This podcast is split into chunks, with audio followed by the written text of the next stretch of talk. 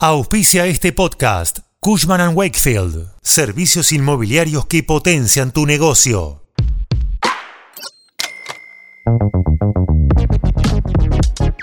La incertidumbre que generó la elección del domingo se siente en el mercado inmobiliario. Los alquileres ya subieron sus precios un 15% desde el lunes pasado, la plaza se terminó de dolarizar y crecen los contratos Blue, con actualizaciones trimestrales.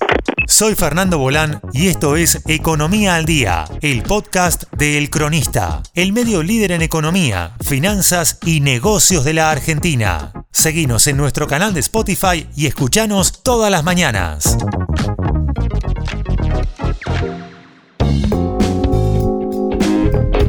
Después de las pasos, los propietarios decidieron incrementar los valores, pero no solo de sus propiedades en oferta, sino para aquellos que estaban por renovar contratos. Según datos de la Cámara Inmobiliaria Argentina, actualmente solo existen 936 inmuebles destinados para alquiler convencional en la ciudad de Buenos Aires. Se trata de un 30% menos de los registros de junio y un 5% de la oferta existente en 2020, antes de que se promulgue la actual ley.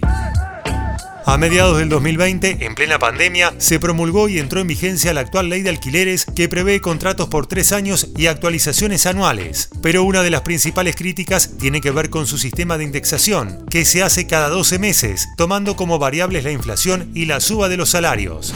Los propietarios buscan renovar sus contratos por fuera de la ley, sin las inmobiliarias. De hecho, tras las paso, crecieron los pedidos de prórrogas por seis meses.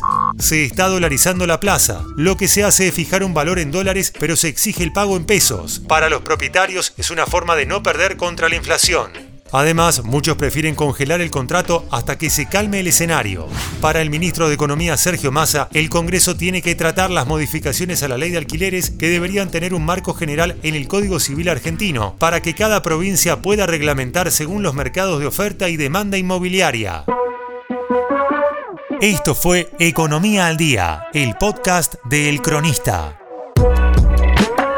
Seguinos en nuestro canal de Spotify y escuchanos todas las mañanas. Y si te gustó el podcast, podés recomendarlo. Coordinación Periodística Candelaria Domínguez. Producción SBP Consultora. Hasta la próxima.